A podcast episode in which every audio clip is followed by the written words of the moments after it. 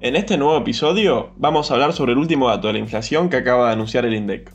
¿Qué podemos esperar de cara a los próximos meses y qué alternativas existen hoy en día para que nuestras inversiones puedan ganarle a la suba de precios?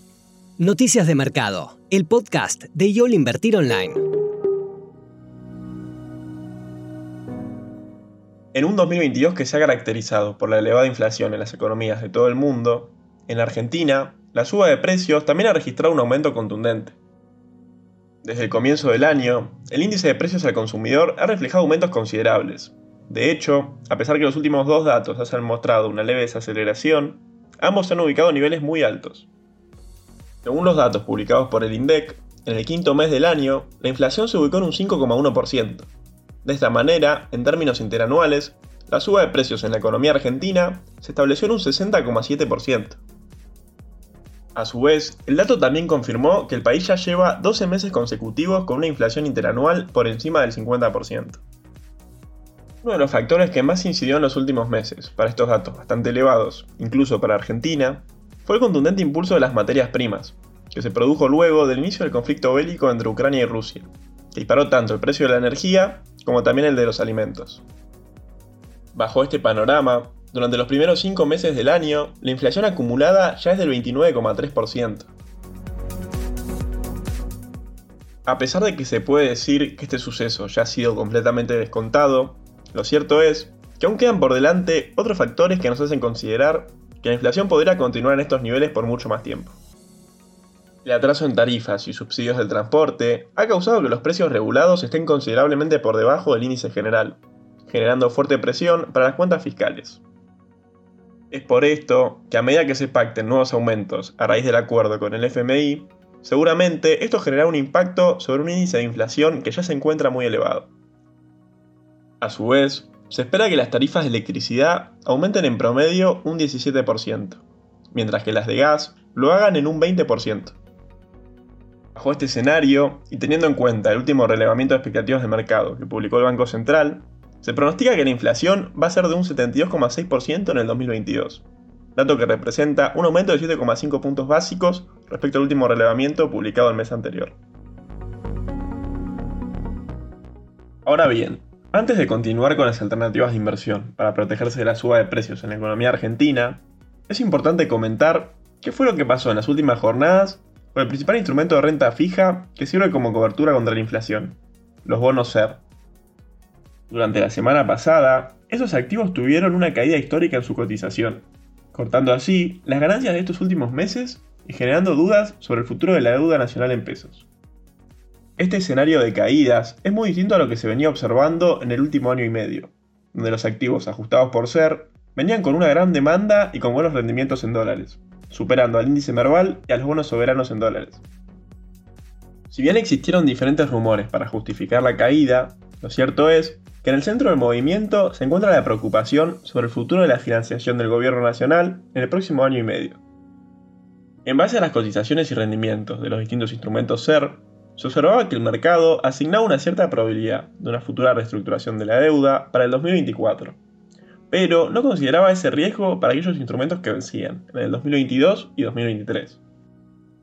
Sin embargo, es importante aclarar que desde 2019 la deuda en pesos indexada por SER ha pasado a representar el 27,3% a un 61,2%, con el 69,8% de la deuda bruta venciendo entre 2022 y 2023 según lo reportado por el Ministerio de Economía.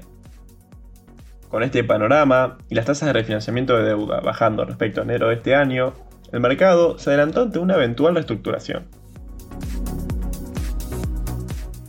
A pesar de la incertidumbre que hemos visto en el mercado en las últimas sesiones, en nuestro escenario base no consideramos que existe un problema de deuda para los próximos 12 meses, y existe la posibilidad de que el mercado haya tenido una sobrereacción en el tramo corto de la curva CER presentando oportunidades para inversores que puedan mantener los instrumentos al vencimiento. Observando los vencimientos de deuda que quedan a futuro, tenemos un segundo semestre menos cargado que el primero, especialmente en los próximos meses, con el único grande siendo el T2X2, en septiembre de este año. Otro justificativo para tomar posición en bonos SER refiere a la dinámica de la inflación futura. Con 12 meses con inflación interanual por encima del 50%, el escenario no parecería mejorar si nos basamos en lo reportado en el último REM del Banco Central. Teniendo en cuenta este escenario, ¿qué alternativas de inversión nos pueden permitir ganarle a la inflación de Argentina de cara a los próximos meses? Ante este panorama desafiante, desde el equipo de research de YOL Invertir Online, sugerimos que, para los tenedores de bonos o instrumentos de corto plazo, es decir, que tengan vencimiento en el año 2022 o 2023, no recomendamos realizar cambios de carteras. En segundo lugar, para tenedores de bonos o instrumentos de mediano o largo plazo, es decir, posterior al 2024, creemos que sería ideal rotar parte de la cartera a instrumentos de menor plazo. Teniendo en cuenta todas las variables que influyen en el dato de inflación, en los próximos meses consideramos que el escenario no mejoraría significativamente podrían aumentar las dudas sobre el tratamiento de la deuda posterior al 2023. Por último, pensando en aquellos inversores que no estén posicionados en estos instrumentos y quieran invertir en ellos, en primer lugar, los precios actuales han hecho que los rendimientos de los títulos SER sean los más altos en los últimos dos años. Segundo lugar, con los altos niveles de inflación, como los actuales y los proyectados, los rendimientos superan a los de otros instrumentos en pesos.